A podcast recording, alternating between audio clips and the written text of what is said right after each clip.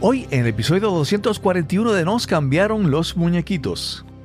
Y en esa sesión todo cambió. En esa sesión para mí se me abrieron muchísimas puertas que yo no sabía ni siquiera que existían dentro de mí.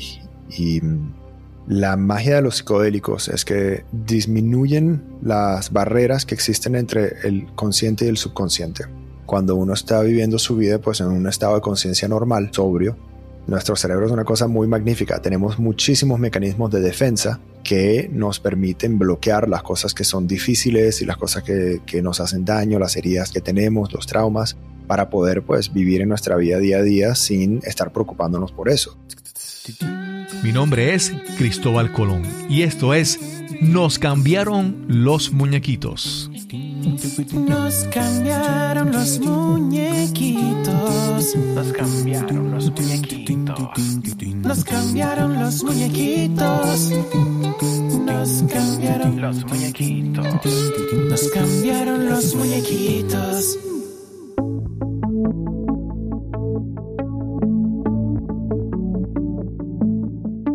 Gracias por acompañarme en este nuevo episodio de Nos cambiaron los muñequitos.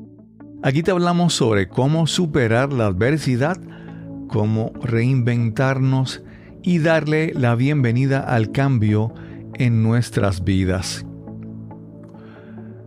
Todos pensaron que estaba loco. Le mordí la oreja a este tipo. Hice todas estas cosas y una vez que me presentaron los hongos, toda mi vida cambió. Pensar en dónde estaba casi suicida hasta esto ahora. No es la vida un viaje. Es una medicina asombrosa y la gente no la ve desde esa perspectiva. Esas son las palabras del legendario boxeador Mike Tyson quien confesó en el 2021 que tomó hongos psicodélicos y estos le ayudan a reencaminar su vida.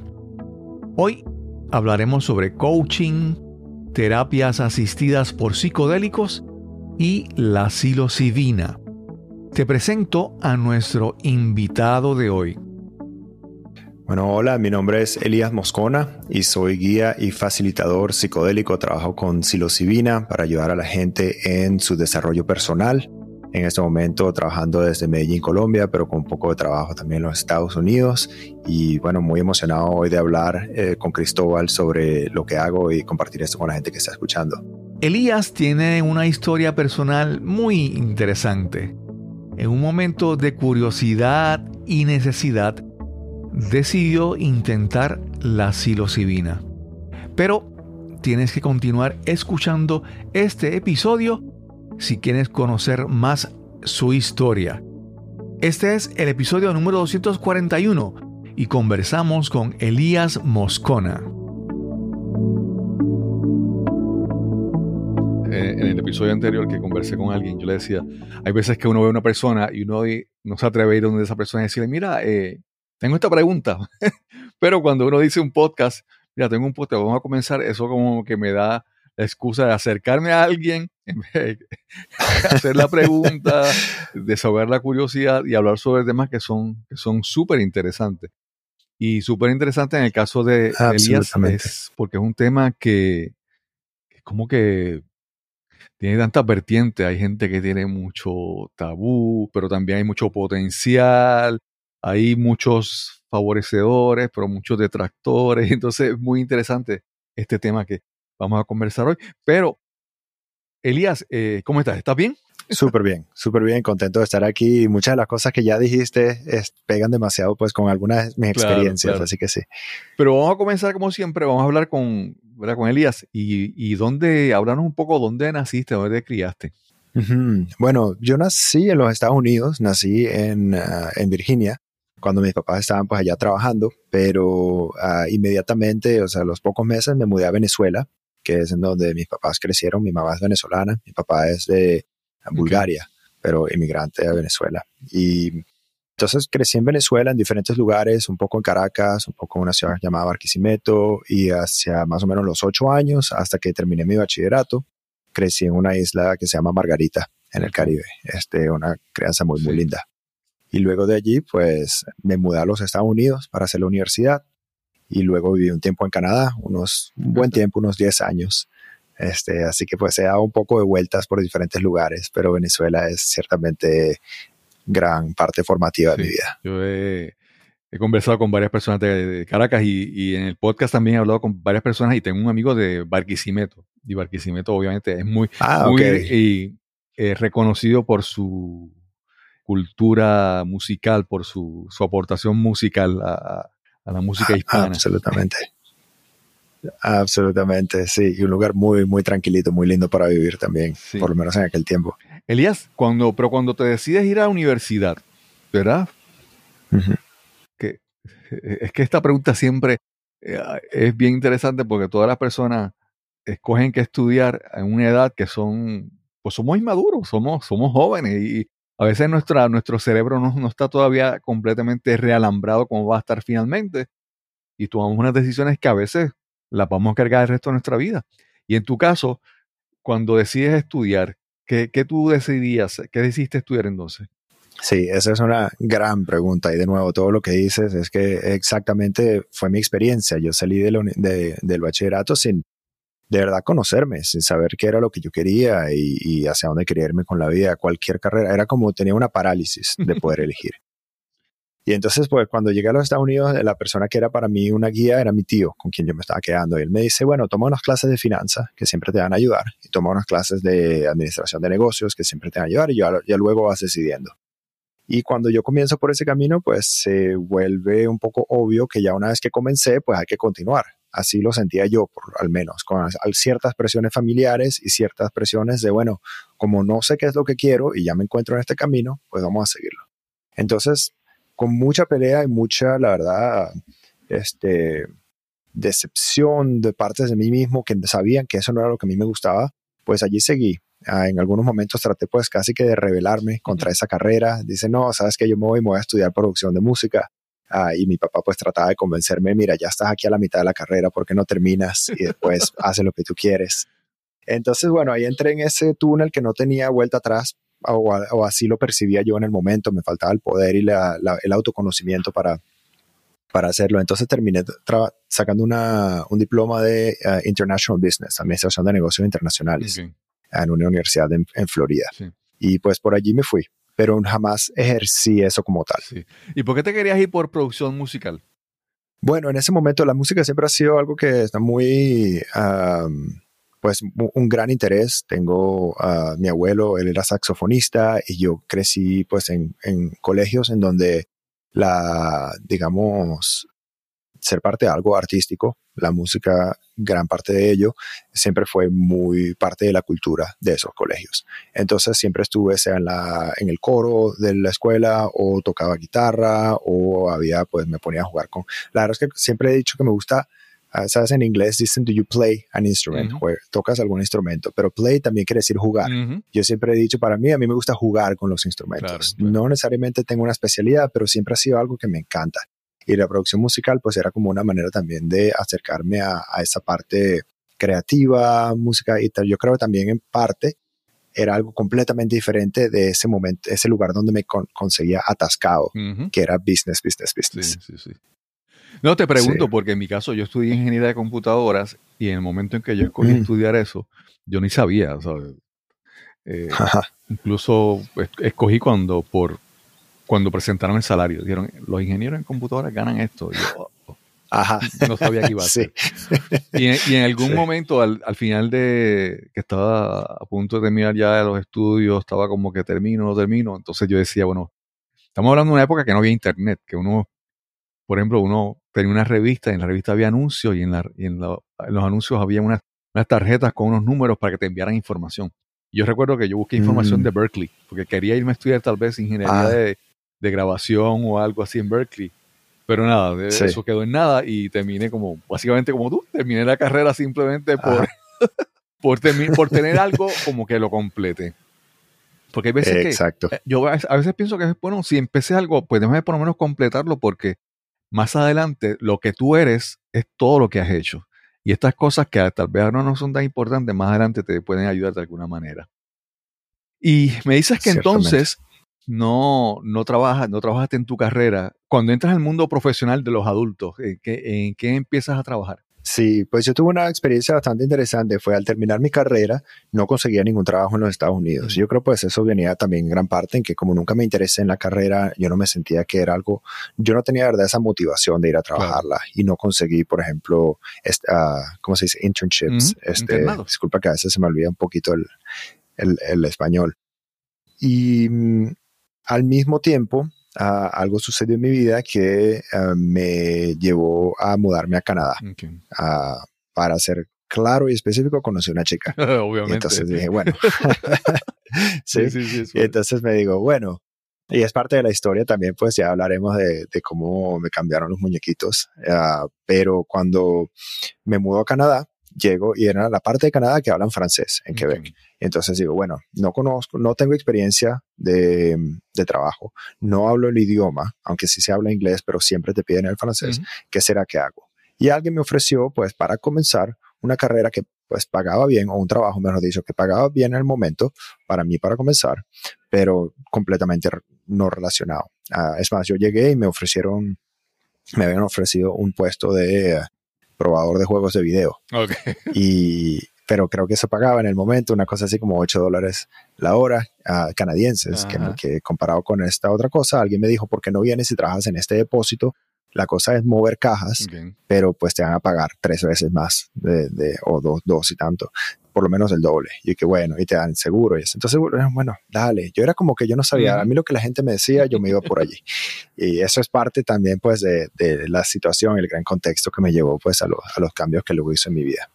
Y tuve la suerte que después de un año y medio más o menos en ese puesto, aprendí ya un poco más el idioma y yo tocaba siempre la puerta de los recursos humanos y tac, tac, tac, tac, y qué tienen para mí, será que tienen algo más, o sea, yo estoy graduado, me gustaría hacer algo más que mover cajas y finalmente se abrió una posición para el departamento de información de los productos. Esto era una, una distribuidora eléctrica. Y pues empecé a meterme por el mundo de la tecnología. Me ofrecieron ese puesto y empecé a trabajar con bases de datos y eh, terminé pues como un System Architect después de ocho años de trabajar con ellos. Entonces fue una, una curva en donde empecé con negocios en la universidad, después trabajé en un depósito moviendo cajas y luego terminé ah, trabajando con bases de datos durante el resto de mi tiempo en esa, en esa industria, digamos, ah, en la parte de, de, tecnología. Y esa fue una curva muy interesante y mucho aprendizaje, pero al final del día siempre también algo que me mantenía medio desconectado de algún tipo de propósito más grande. O sea, hacer un trabajo. Sí, pues. sí, sí. Todavía como que, ¿verdad? Todavía no encuentro el, rastro de cómo llegamos a lo que estás haciendo ahora, ¿verdad? sí. Mencionas que en algún momento algo ocurrió en tu vida que te llevó en esa dirección, ¿verdad? No sé si todavía estamos cerquita por ahí, pero háblanos sobre eso. Sí, estamos llegando, estamos llegando. Y me gustan tus preguntas porque pues ayudan a crear ese contexto, sí. Ah, y voy a hacer pues tal vez un poquito una historia un poquito larga para, para poner todo ese contexto junto, pero en el momento en que me necesites ah, parar o preguntarme algo, por supuesto. Pero yo creo que todo viene pues de ese hecho, me crecí, criado en Venezuela, ¿verdad? Es donde yo tenía una gran comunidad, muchos amigos, mucha cercanía con, con, gente y cuando me mudé a los Estados Unidos me faltaba no solo propósito, pero de repente a los 17 años dejé a mi familia y dejé a todos mis amigos y dejé atrás pues una isla del Caribe, a mudarme a un lugar en donde caía nieve y muchas cosas que pasaron al mismo tiempo. Yo tenía mucha libertad en Venezuela, mi tío era mucho más estricto. Entonces, ¿qué pasó? Yo entré sin darme cuenta en una depresión. Ya a los 17 años, aunque yo no tenía ese vocabulario, era como que, wow, aquí yo no sé qué me está pasando, pero todos los días lo que quiero es quedarme en mi cama, lo que quiero es quedarme solo jugando Nintendo en vez de salir y, conocer gente. Y estos son años de universidad, en donde normalmente es un periodo de crecimiento muy lindo ah, para la gente, uno se descubre. Pero pues también está en una carrera que no me gustaba, ah, y te puedo decir que hasta el momento en que un momento llegué a vivir en la universidad y esos cuatro años hasta cuando yo estaba viviendo en la universidad rodeado de otros estudiantes, fue una cosa donde yo me sentía muy, muy, muy solo. No tenía la capacidad de ir y conocer gente, de ir y conectar con personas. La verdad es que era como que yo lo sentía que lo necesitaba, que, que, que, era como una, o sea, todo lo que quiero en la vida en este momento es tener un amigo y simplemente no llegaba a hacerlo. como mencionaba, parte importante de la historia, al final de mi universidad conozco a una chica y en ese momento me digo, wow, qué lindo esta atención, qué lindo que esta persona me quiera y yo le gusto y ella también me gusta, pues aquí yo voy a hacer todo para conservar eso, incluyendo mudarme de país. No importa, esto es, mira, aquí tengo este poquitico de atención y no tengo los recursos, las herramientas para entender qué es lo que está pasando. Esto ya claro lo estoy entendiendo yo ahora mucho, uh, después de mucho tiempo. ¿Qué sucede? Ya una vez que entro en esa relación, hay otras cosas, muchas otras cosas también que yo llevaba cargando en mi vida, de mi crianza, en donde pues decidí cometerme a esa relación, pase lo que pase. Y esto es algo que es súper importante que yo no lo deje caer. Parte de eso era pues una, la, importancia que mi familia le ponía a las relaciones, incluyendo esa cosita que yo siempre había escuchado, tu abuelo y tu abuela están juntos desde que tienen los 15 años. Y que, ah, bueno, ah, ok, yo tengo que ser como mi abuelo porque él es el patriarca de la familia y ahí hay mucho respeto, todo lo que él hace está bien y todo lo que yo hago, pues debe de alguna manera ser parecido o que se vea bien a los ojos.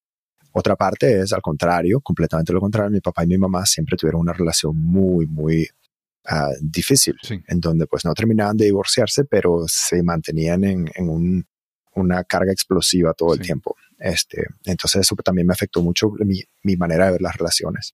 ¿Qué sucede? Entonces yo llego con esa muchacha y estuvimos en una relación muy larga, de 10 años, de 5 años de, de casados.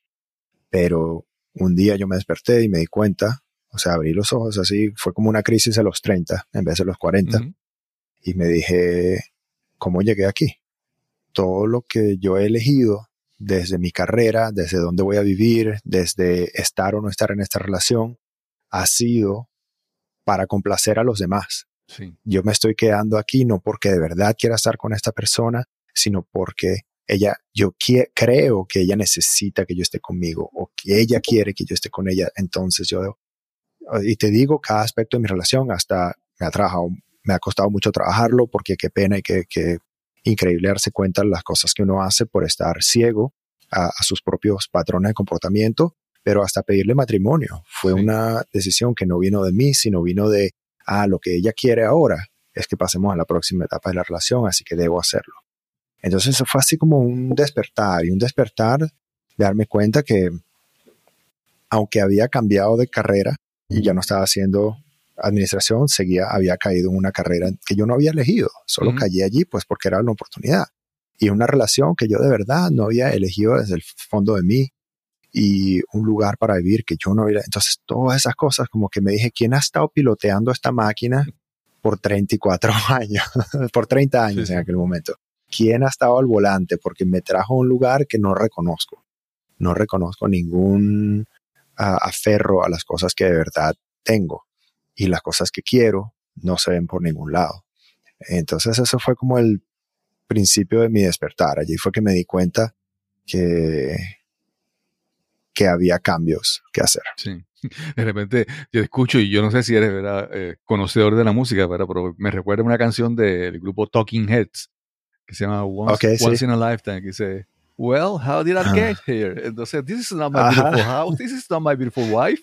Como que un día despierta y dices, wow, ¿dónde esto? ¿Qué es esto? ¿Cómo llegué hasta aquí, verdad?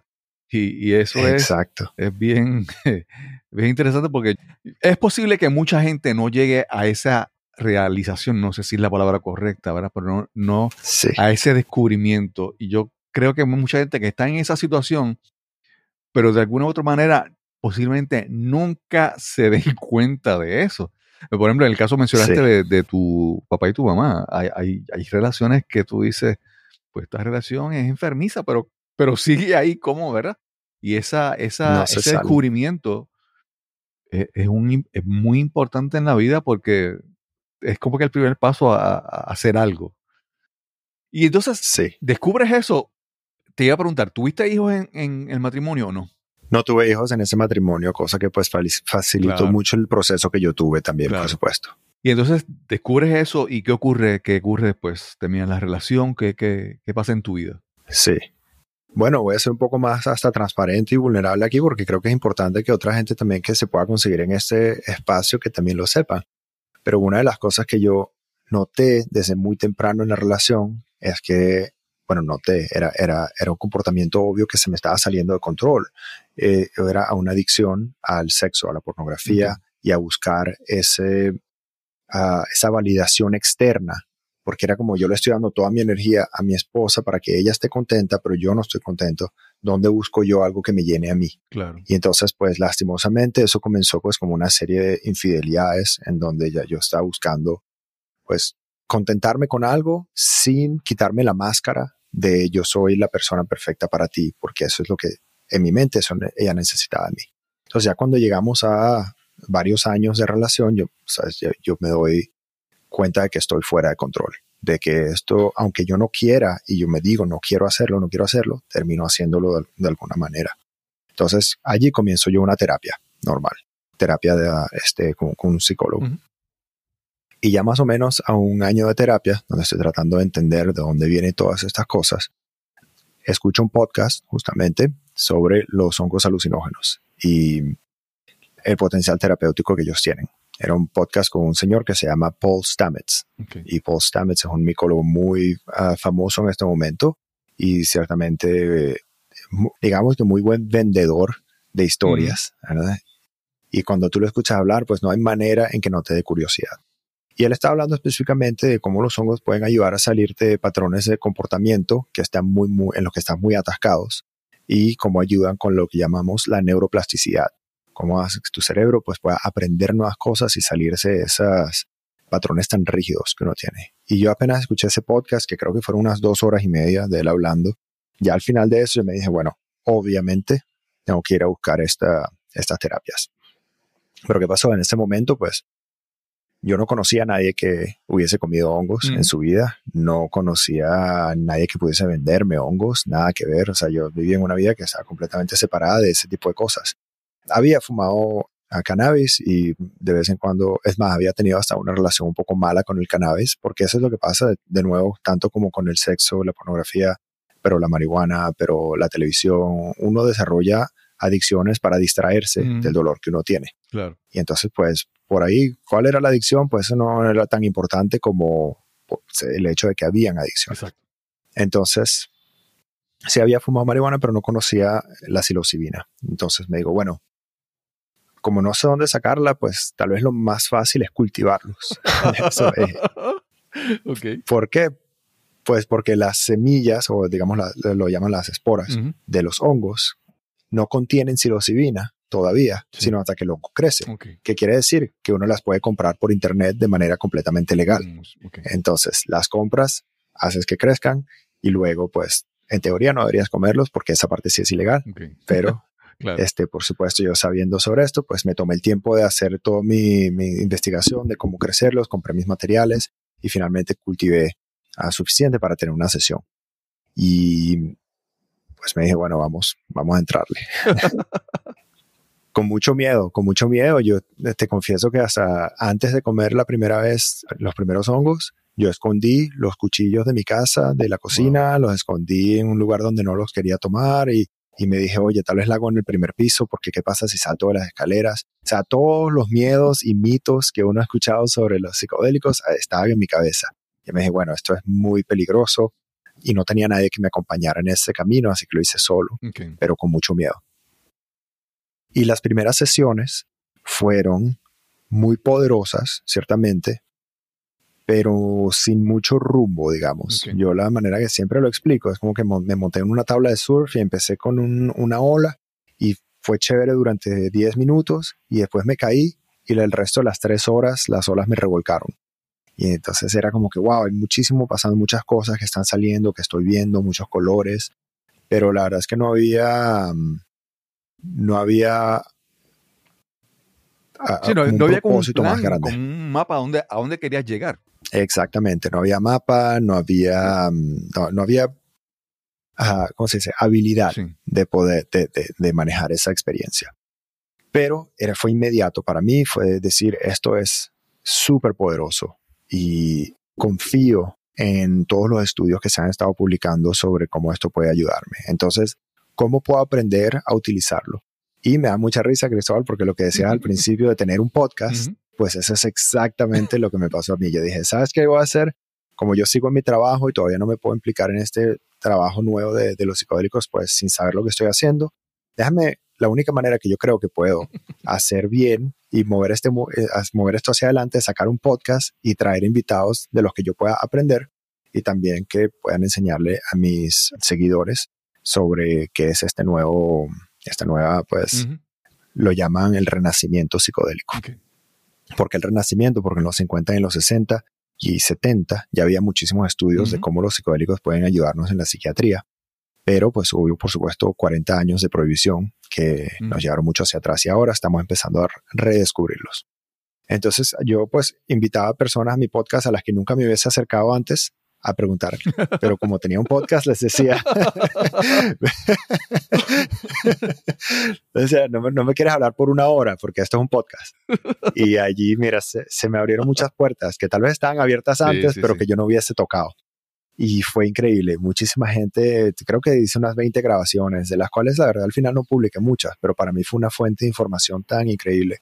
Y a través de eso conseguí a alguien que me ayudó a prepararme para una sesión propia de una mejor manera que yo lo había hecho antes. Y en esa sesión, todo cambió. En esa sesión para mí se me abrieron muchísimas puertas que yo no sabía ni siquiera que existían dentro de mí. Y mm, la magia de los psicodélicos es que es que disminuyen las barreras que existen entre el consciente y el subconsciente.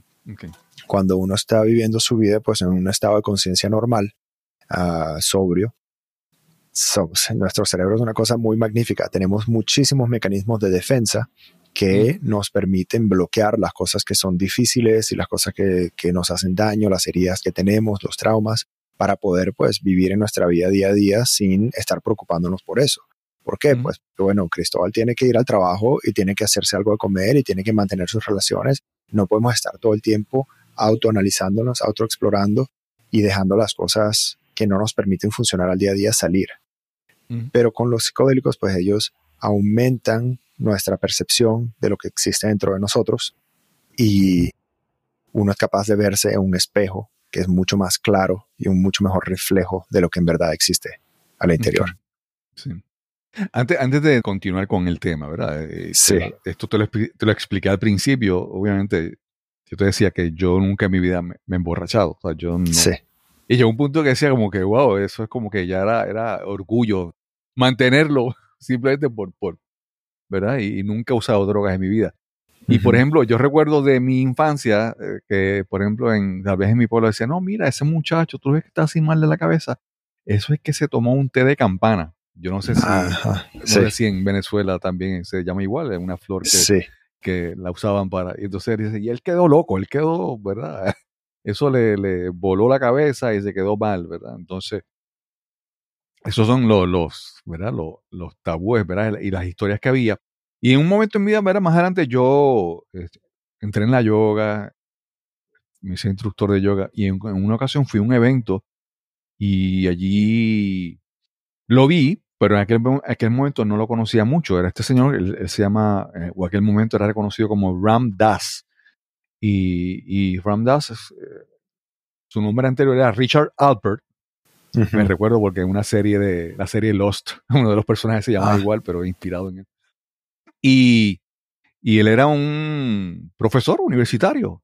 Y por estar haciendo estudios con, ¿verdad? con sustancias y eh, alucinógenas, pues terminó, lo despidieron. Y, él cambió su vida, hizo un cambio radical en su vida. Y antes de Vamos a hablar, entrar de lleno en, en, la, en la psilocibina, ¿verdad? Primero, esta, esta, esta sustancia, que es un hongo, mencionaste que es ilegal. Ahí es ilegal en muchos sitios, en sitios ya se está haciendo para estudios, o se usa, se usa para consumo en algunos lugares. Eh, un poco sobre la sustancia, su situación en diferentes lugares que conozcas. Sí, perfecto. Y, creo que es importante decir que pues yo trabajo mucho con la psilocibina y los efectos o los estudios, perdón, que se han estado haciendo mucho ah, en los últimos 20 años, cuando uno escucha hablar sobre la psilocibina, siempre está como pegada con pues, los psicodélicos en general. Ujú, Pero es importante saber que cada psicodélico es diferente, incluyendo el té de campanita, por ejemplo, que sí, que también es psicoactivo, pero no todos son iguales. No porque uno Ujú. si le encontramos algo que sirve para efectos medicinales, quiere decir que el otro. Y no solo porque uno es peligroso, quiere decir que el otro es peligroso. Entonces es importante que tengamos un poco de distinción entre las diferentes sustancias. La psilocibina es el ingrediente activo de los hongos alucinógenos, hongos mágicos, hongos de psilocibina, dependiendo cómo uno los llame. Pero es el ingrediente activo de la misma manera que el THC, por ejemplo, es el ingrediente activo principal, en todo caso, de lo- del cannabis. Entonces, los hongos de sil- de psilocibina son un tipo de hongo que crecen naturalmente, ah, crecen en muchísimas partes del mundo y contienen ese, ese ingrediente activo. Cuando uno come un hongo de psilocibina, pues la psilocibina af- afecta el cerebro de una manera muy específica, que es activando los receptores de serotonina. Es Mm. un sistema en nuestro cuerpo que es, pues tiene una cantidad, cantidad de funciones y eso es lo que hace, lo que crea el efecto, la experiencia alucinógena o- o psicodélica. Entonces, en términos de legalidad o ilegalidad, en la mayoría del mundo la psilocibina es ilegal y lo ha sido desde más o menos los años 1970. Antes de eso no lo era, pero en los 70, pues por una cantidad de, de diferentes factores que no sé si es necesario explicarlos acá, se vuelve ilegal. Y se vuelve ilegal no solamente para el uso de eh, los ciudadanos comunes, sino también hasta hacen que las investigaciones científicas en la universidad, en todo, completamente ilegal. Se decretó que esa sustancia no hay nada que saber. Entonces, pues obviamente es pocas veces en la cultura, en la historia de nuestra cultura, hemos visto que algo se, se, se, um, denomine tan peligroso y tan ilegal que no se puede ni siquiera estudiar. Eso te Ok. dice más o menos un poco pues lo poderoso que esta sustancia era y el, y el miedo que se le tenía. Eso fue parte, esa gran ilegalización también, ah, gracias al, al buen amigo de- del doctor Richard Alpert, Timothy Leary, que pues estaba, y bueno, los dos juntos ah, trabajando en Harvard querían que la gente, ah, cuando lo descubrieron, querían que todo el mundo lo hiciera. Y el gobierno como que, bueno, ya va, no sé si es. Entonces, ya hoy día, después de lo que hemos descubierto en los últimos 20 años, desde el 2006 que se han comenzado a hacer nuevos estudios sobre la psilocibina, finalmente se dieron permisos especiales para empezar a estudiarlos y, uh, voilà, nos damos cuenta de que pueden ayudar con una cantidad de, ah, de condiciones que nosotros llamamos condiciones de la salud mental, ¿sí?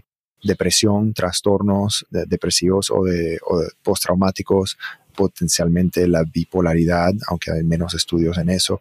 Este, ciertamente con la parte espiritual, tú hablaste del yoga, hay, hay unos estudios muy interesantes que se han hecho que demuestran que una persona en un alto estado de meditación tiene activadas y desactivadas las mismas partes del cerebro que una persona en una alta dosis de psilocibina. Ujú. Quiere decir que nos llevan un poco a un estado similar, una meditación muy profunda y una, una dosis de psilocibina. Entonces, habiendo entendido todos los beneficios que tienen, se ha empezado una gran campaña para la legalización o al menos la decriminalización de estas sustancias. ¿Qué quiere decir? Bueno, hay países, por ejemplo, como Jamaica, creo que es uno de los pocos, si no el único, en que es completamente legal y lo ha sido durante mucho tiempo. Hay otros países como los Estados Unidos y Canadá en donde hay decriminalización que ha comenzado. Quiere decir que, por ejemplo, en los Estados Unidos en este momento hemos decriminalizado la psilocibina en Washington, D.C., en el estado de Colorado y en Oregon. Se puede, tú puedes tener hongos allí sin ir a la cárcel, sin embargo, no hay una, un framework, una, una infraestructura legal para comprar los hongos. No lo vas a conseguir en una tienda, por ejemplo, en la mayoría de los casos. Ah, tal vez algunos atrevidos que están poniendo ya los hongos en las tiendas, pero sin, sin ah, soporte legal. Pero la mayoría de los estados siguen siendo ilegales.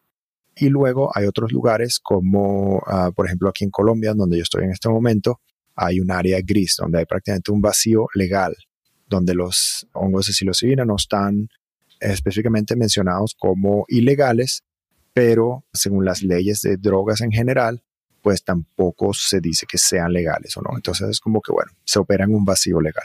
Eso es más o menos el estado en los diferentes países.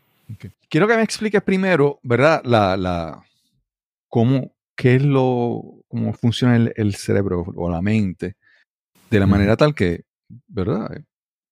cómo la psilocibina puede ayudar de acuerdo con funcionalmente. Por ejemplo, yo recuerdo que dicen que, pues, en la yoga y en la meditación se habla de que pues nosotros tenemos el ego y el ego no es quien yo soy, es quien yo creo que soy y hay una barrera y a veces uno busca meditar y eliminar o acallar ese ego, sacarlo del medio para uno conocerse realmente. Hay, hay, hay diferentes formas de explicaciones. ¿Cómo tú explicas, verdad? cómo es la mente y, cómo la psilocibina entra en ese juego, en esa interacción de la mente? Sí, esa es una, hermosa pregunta y tocaste en algunos de los conceptos que pues yo utilizo también y son utilizados en las investigaciones de psicodélicos, particularmente el ego. Y yo la manera en que pienso sobre el ego y la manera en que la psilocibina nos afecta es la siguiente. Cuando uno nace, ¿verdad? Elías nace en este mundo el 5 de enero del 89.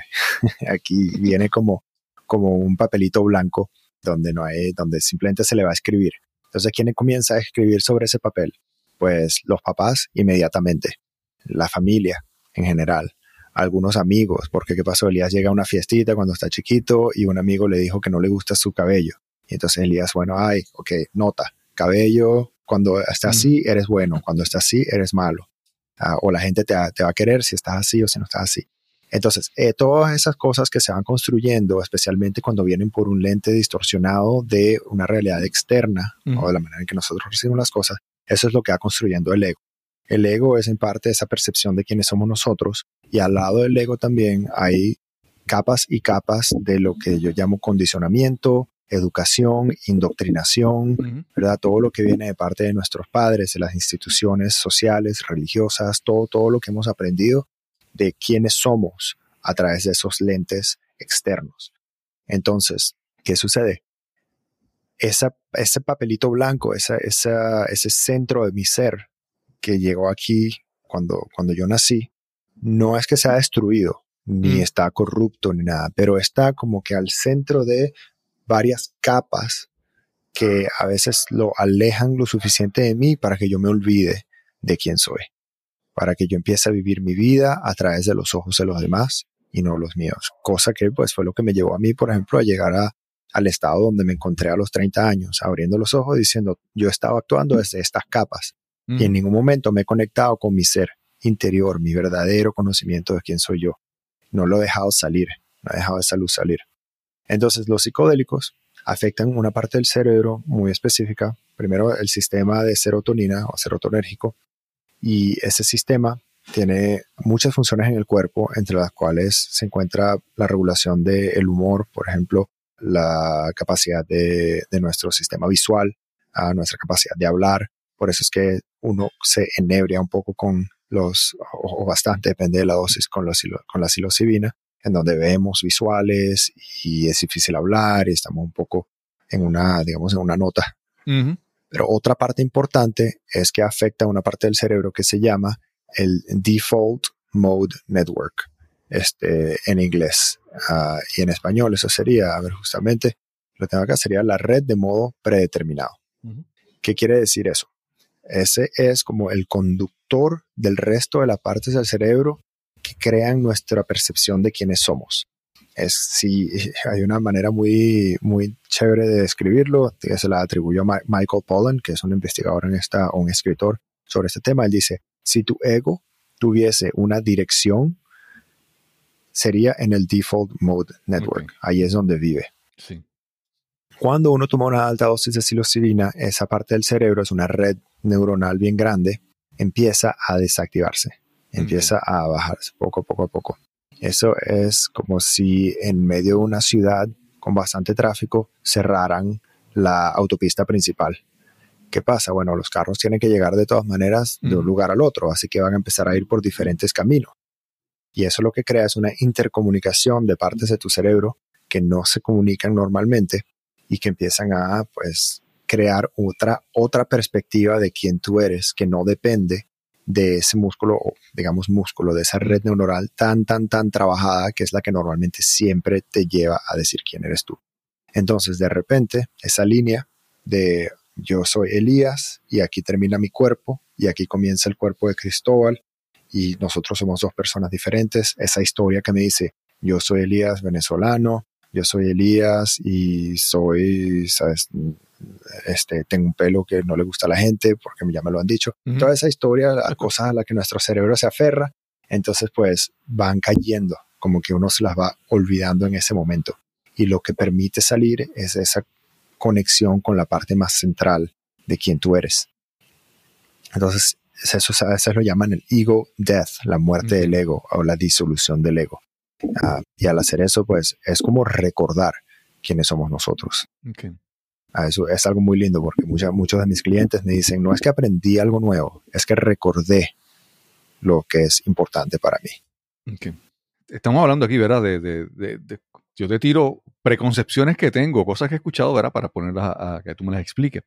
Y a mí, por ejemplo, eh, eh, hay otros, ¿verdad? Hay cosas que tienen parecido, ¿verdad? Hablamos de la ayahuasca y otros tipos de experiencias y ceremonias de diferentes, en diferentes pueblos de, América. Y como cuando hablamos también, hablamos ahorita de Ram Dass y Richard Alpert, y hablamos de esa época, de la época de los, de los hippies, ¿verdad? Entonces era como que esta gente, peace and love, e irme fuera del mundo, crear una comuna y vivir en paz y en amor, es como un escape a la realidad. En esa, ¿verdad? Esa gente como que quería ser, ¿verdad? En, cuando hablamos de psilocibina, la persona, podríamos decir que alguien está escapando de la realidad y puede acostumbrarse y desear estar ahí, o la psilocibina es una herramienta para que cuando salgas de ahí funciones mejor en el mundo, vamos a decir, en el mundo real.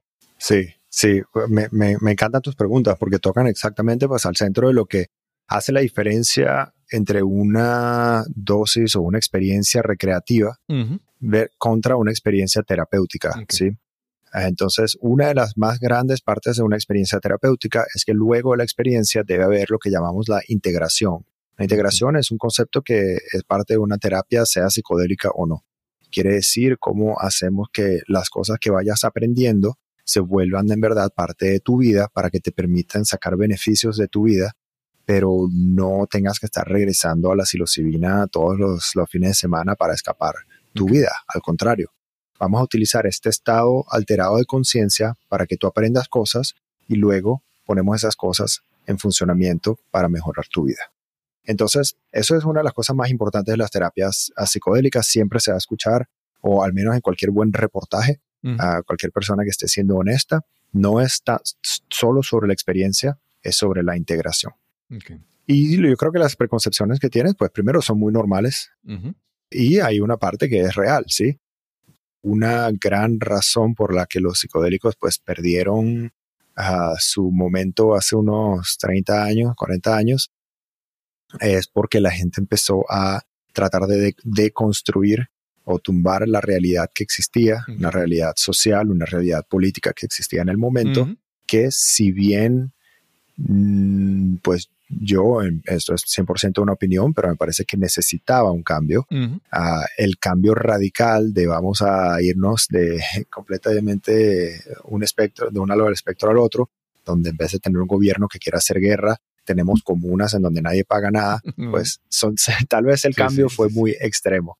Pero yo creo en general lo que la gente siente con, estas, con esta experiencia sí es, sí hay una realidad de sentirse más desconectado de lo que podríamos llamar algunas construcciones sociales como, digamos, en general, por ejemplo, como el capitalismo, ese tipo de cosas, como que, wow, ok, pero ¿por qué no podemos tener algo que sea un poco más humano y menos basado en sistemas que, que no, prefieran el dinero o cosas así, por ejemplo? Sí es una, es una cosa normal de sentir algo así. Pero eso no quiere decir que automáticamente hay que derrumbar toda nuestra vida para volver a reconstruir.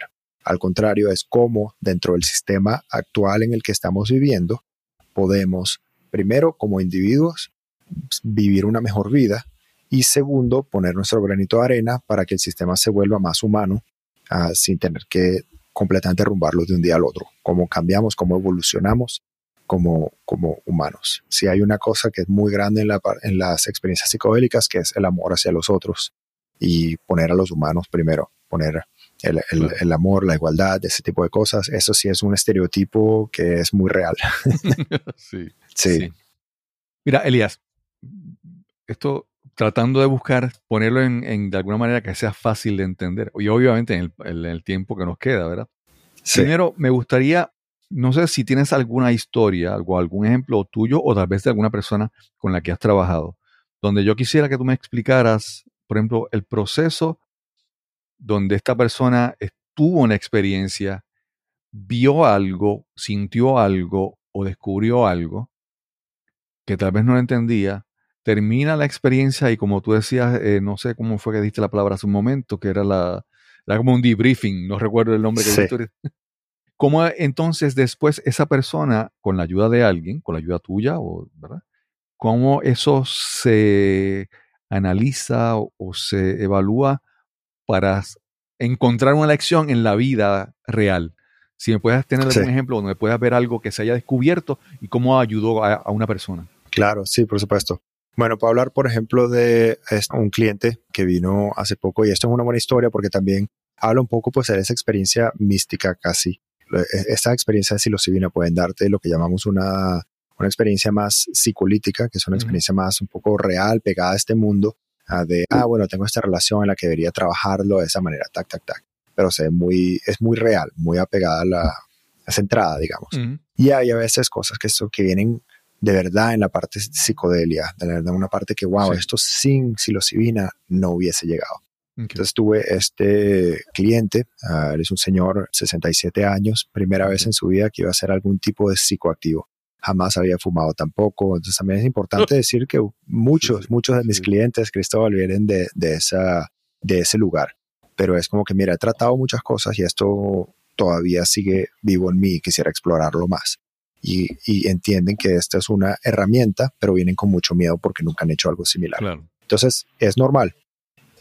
Cuando él toma la dosis, yo creo que tomó más o menos unos 20 minutos cuando él me empieza a decir, siento algo en mi pecho, siento algo que está aquí en mi pecho. Durante la experiencia, normalmente ellos tienen los ojos vendados y tienen unos audífonos donde están escuchando música. La idea es como conectarse con su universo interior, no distraerse con las cosas que están atrás, afuera. Me dice, siento algo, siento algo, siento algo en mi pecho. Y al ratitito me dice, es mi hermano. Mi hermano está aquí. Mi hermano está aquí conmigo. Y le digo, ah, ok, no es una experiencia poco común. O sea, a veces uno siente esa conexión con personas en nuestra vida. Cosa que yo no sabía, que su hermano había muerto cuando ellos estaban jóvenes, a los creo que veinte y poco años, a principio de los 30, en un accidente de carro. Él me dice, mi hermano está aquí conmigo y yo no sabía, yo no sabía que él estaba acá. Y entonces yo digo, bueno, ok, bueno, vamos a seguir explorando eso, mantener esa conexión con él. Se va dando cuenta de que él nunca tuvo la oportunidad de, de tener un duelo por la muerte de su hermano, porque cuando su hermano muere, ese es su segundo hermano que había muerto cuando estaban jóvenes. Y él sintió que él tenía la necesidad de ser fuerte para su mamá. Para que su mamá no sintiera ese dolor, él tenía que encapsularlo todo. Entonces, ¿qué sucede? Este hombre vivió 40 años sin poder haber sentido de verdad, permitirse sentir la muerte de su hermano que estaba allí con él. Durante esa sesión, cuando él siente a su hermano, él entonces empieza ya, y, cuando se siente que él, él, me dice, mi hermano está bien, él está bien, no me tengo que preocupar. Y entonces a los minutitos él empieza a poner brazos así como fuertes, como mostrando los músculos y dice, ya no necesito estar fuerte, ya no necesito, no necesito. Y se veía y dice, es que he tratado, pero estoy cansado, pero ya no necesito. Mi mamá también está bien. Su mamá había muerto también, ya pues hacía unos pocos años. Y fue como que empezó a dejar, dejarse ir y dejar soltar todas estas cosas que él inconscientemente llevaba encima de, pues era como una carga emocional enorme, una carga física, hasta física, por decir, mis brazos están cansados de ser fuerte. Y pues te podrás imaginar, una vez que él sale de la sesión, se da cuenta de todas estas cosas, hacia el final de la sesión, él me dice una cosa, una cosa más, te, siento un miedo, siento un miedo, siento un miedo. Y yo pues al empujarlo a, a confrontar ese miedo, se da cuenta de que el miedo más grande que él tiene en su vida, que no se había dado cuenta, era el miedo de que su esposa muera. Obviamente imaginarás, teniendo gente tan cercana a su vida, él decía, no puedo hacer esto otra vez, no puedo, no puedo, no puedo. Es el miedo más grande y vivo todos mis días con ese miedo y no me había dado cuenta. Entonces te imaginarás la cantidad de material psicológico, emocional con el que él salió de esa sesión. Y parte de la integración, ¿cierto? Esa, esa palabra que estaba hablando, esa, ese proceso o debrief, parte de su integración, pues entonces fue empezar primero a crear un espacio para conectar con ese sentimiento de duelo y de, de felicidad también de haber tenido a su hermano que regresó, de poder sentirlo, de poderse permitir, de disfrutar la historia con su hermano, o sea, lo que él tuvo con su hermano, porque había mucho amor allí. Pero obviamente al no querer sentir miedo, pues uno tampoco quiere abrir la puerta cuando uno abre la puerta para pensar en su hermano y no quiere sentir ese miedo, pues no se permite sentir tampoco las cosas buenas. Claro. Entonces, eso fue parte de eso, fue, ok, ¿cómo hacemos que tengas un espacio para, para, para bienvenir esos sentimientos? Y el segundo sobre su esposa fue, ¿cómo hacemos para que ese miedo que tú tengas ah, o que tú llevas encima no se lo estés transmitiendo a ella de manera inconsciente, poniéndole, por ejemplo, tus preocupaciones como limitaciones a su vida. No quiero que ella haga esto porque qué pasa si le pasa algo, pues es un miedo que viene de ti, no está conectado con la realidad. Hay muchas maneras en que uno, puede llevar esa integración. Hay gente que está especializada en diferentes tipos de terapias como las terapias de partes o terapias somáticas para ayudar con la integración. Yo a mí me gusta pues trabajar con diferentes elementos. Uh, en general es mucho sobre traer conciencia y recordar lo que uno vivió en esa experiencia y tener siempre una acción que uno puede tomar al final de la, de la llamada de, de integración, una acción que te ayude a concretizar esa creencia, esa nueva creencia, esa nueva perspectiva en tu vida. Entonces, pues siempre va a depender de la persona, pero puedo decirte que en este caso, pues la relación que él tiene ahora consigo mismo, con el recuerdo de su hermano y de su mamá, y la relación que está comenzando a construir con su esposa a partir de, esto, de estos cambios, de esta, ese insight, esa realización, pues han cambiado significativamente el nivel de estrés que él lleva en su vida y el nivel de apertura que él tiene hacia muchas situaciones en su vida. Sí. Elías, hay, hay, hay personas, pero siempre, siempre hay cosas que, esto como todo, hay ciclos, hay modas y llegan cosas y todo el mundo está esperando como que la nueva super solución que va a resolver todo. La gente dice, bueno, llega esto y esto, esto sigue, esto brega, esto funciona, esto me va a resolver toda la vida. Y, y como todo, y, por ejemplo, para, para, dar un ejemplo, esto no es, la gente piensa que tal vez me, vuelvo religioso, entro en religión, a una iglesia y de repente toda mi vida va a cambiar. Bueno, sí, te va a ayudar, pero hay muchas otras cosas que tú tienes que hacer, ¿verdad? Y en, en tu caso, eh, yo y esto también es lo que alguna gente, eh, el temor, ¿verdad? Que alguna gente dice, ah, pues entonces piensa que va a llegar a, la psilocibina y esto es lo que, esto sí que le va a resolver todo en su, en su vida, ¿verdad? Y yo, primero que quiero hablar contigo, yo me da la impresión de que esto no es una, una panacea que todo lo resuelve, ¿verdad? Esto es algo que trabaja. Pero también cómo tú, si lo incorporas con otra, otro tipo de terapia, otro tipo de cosas, otro también trabajas con otros profesionales, por ejemplo, psicólogos o alguien que, que también contribuye en el proceso cuando tú trabajas con un cliente. Sí, por supuesto. No, nunca le quiero dar a nadie la impresión de que esto es una pastilla mágica que los va a curar de todo. ah, por eso digo que una de las gran partes de este proceso es la integración. Si no, tú me dirías, todo el mundo que se comió unos hongos en los años 60 o que se los comen para ir al bosque a caminar, pues estaría curado de todo. Eso no es así. Esto es una herramienta que nos permite ver nuestra psicología, que nos permite ver nuestros patrones de comportamiento, que nos permite ver las cosas que están dentro de nosotros, pero que no necesariamente las va a cambiar sola. Que habrá algún caso mágico por allí, por allá, que uno se dé cuenta de algo pues, tan fuertemente en el momento que inmediatamente decía cambiar. Mira, lo existe, sí lo hay porque lo he visto.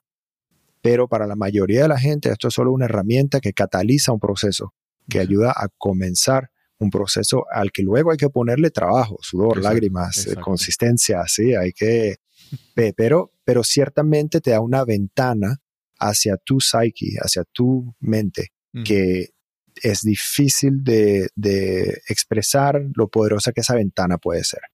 Ciertamente es un catalizador y es un acelerador de procesos pero hay que hacer el trabajo. No, uno no puede comerse los ojos y cerrar los ojos y decir, pues que se me cure todo. No, nada que ver. Entonces, sí estoy muy claro con eso. Y, y también, pues, para completar un poco una pregunta que me habías hecho antes, la idea no es que uno tenga que estar comiéndose el hongo no, una y otra y otra vez. Hablaste de Richard Alpert y me parece muy interesante porque, pues, Richard Alpert o Ram Dass, ah, él tiene un libro muy, bueno, tiene varios libros, pero en uno de ellos él habla un poco de su historia y su historia fue que él se da cuenta que cuando se come un psicodélico, ah, él trabaja mucho con el LSD. Y él subía a esta montaña. Es como que te llevaste, pues, subiste a la montaña por teleférico y el teleférico te llevó hasta el tope de la montaña y viste lo hermoso que era cuando estás en el tope de la montaña. Y viste lo bonito que se siente y es calmado y allí es donde quieres estar todo el tiempo. Pues adivina que el teleférico ahí no hay salida. Ese te devuelve, se baja y te deja exactamente donde te recogió. Eso es un psicodélico. Pero ahora que sabes que esa montaña es tan linda allá arriba, pues te da ganas de aprender a subirla de una manera que donde te puedas quedar allí el tiempo que tú quieres. Y ese fue su proceso. Por eso él se fue a la India y se fue a trabajar de la parte de, la espiritualidad para entender cómo llego a ese tope de la montaña sin el uso constante de un psicodélico. Y eso es lo que trabajamos, pues, en combinación con la terapia psicodélica, la parte de terapia es muy grande. En mi caso yo hago coaching, no soy terapeuta, pero soy un coach certificado, especialmente con una especialización en psicodélicos. Y pues la idea es, ya que viste tu montaña, ¿cómo te enseñamos a subirla?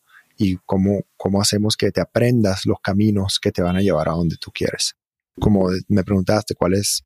Ah, o se, utiliza en combinación con otros métodos, por supuesto, mira, terapias somáticas, terapias artísticas, terapias de normales como este, el talk therapy, la psicoterapia, todos esos son complementos de, la, de las ah, terapias psicodélicas de psilocibina. Es, es, más, es importante decir que en, todos los métodos, en, donde, en todos los medios en donde esto se habla ah, de manera seria, se habla no de terapias psicodélicas, sino de terapias asistidas por los psicodélicos. Psychedelic Assisted Therapies. Y esa es la parte importante. Es una herramienta. Claro, claro. Sí, sí, sí. Eh, bueno, si nos dejan, estamos aquí tres horas. sí, porque es, es, obviamente tan, tan interesante. Entonces, mm, no sé si lo mencionaste en algún momento, pero yo siempre he dicho que, lo, que, el, que el primer paso y tal vez el más difícil es siempre darse cuenta de que algo está mal. ¿verdad? Porque a veces el problema es que no, no nos damos cuenta. Decimos, no, no, es que, es que mi jefe está del carajo, él es un él la tiene en contra mía. Entonces, siempre estoy mirando y no me doy cuenta de lo que, está mal, que, que, es, que obviamente soy yo, hay algo en mí. Y ese primer paso de darse cuenta es, es muy difícil. Y lo otro que te iba a decir es que también estamos viendo ahora bajo el filtro el link de las redes sociales, ¿verdad? Ya, ya la realidad que vivimos, de que por sí ya es complicada, ahora la estamos viendo a través de las redes sociales y todos pensamos que todo el mundo es yo debería ser exitoso, yo debería ser más delgado, esbelto, estar fuerte. Sí. Yo debería viajar a París, a la Torre Eiffel y, ¿verdad? O sea, estamos, ya la realidad se está distorsionando un poco. Eh, tal vez en los 70, cuando hablamos, ¿verdad? De, de, de y todo el mundo, eh, no había las cosas que tenemos ahora. Entonces, tratar de descubrir nuestra realidad es más difícil en un mundo que está tan congestionado y tan lleno de, distracciones, ¿verdad? Que yo creo que ese primer paso de descubrir qué está mal, creo que cada vez es más difícil. ¿Cómo, cómo, cómo, tú, cómo tú asocias un poco tu trabajo con este mundo tan, tan eh, eh, abrumado por redes sociales y todo en estos tiempos? Sí, bueno, imagínate, para darte un ejemplo, una de las cosas que yo trabajo con mis clientes antes de que ellos vengan a una sesión es que ellos entren en una dieta mediática. Deja de meterte en la social media, deja de ver televisión, deja de, por lo menos por una semanita, date ese espacio, porque eso nos, nos secuestra nuestra mente, nuestra capacidad de atención. Entonces, pues, lo que yo creo que es súper uh, importante este trabajo es que, como decía, te conecta contigo mismo. Cuando la gente me pregunta si yo tuviese que decirle a, alguien qué es lo que te ofrecen esas terapias, si lo tengo que decir en una oración, es te ofrecen una, un nivel de conexión con tu propio universo interior, contigo mismo, que eh, es, difícil de expresar lo, lo fuerte que eso puede ser, lo importante. ¿Por qué? Cuando uno está conectado con su propio ser, con su propia luz, le importa mucho menos lo que los demás están haciendo, le importa mucho menos cómo compararse con alguna expectativa de quién deberían ser y pueden estar más, si no contentos, satisfechos, en paz con quien son. Pueden aceptar su historia de una manera eh, diferente, pueden ver su futuro de una manera diferente y pueden estar más en el presente de cuál es mi vida en vez de estar buscando cómo puedo tener una vida como los demás.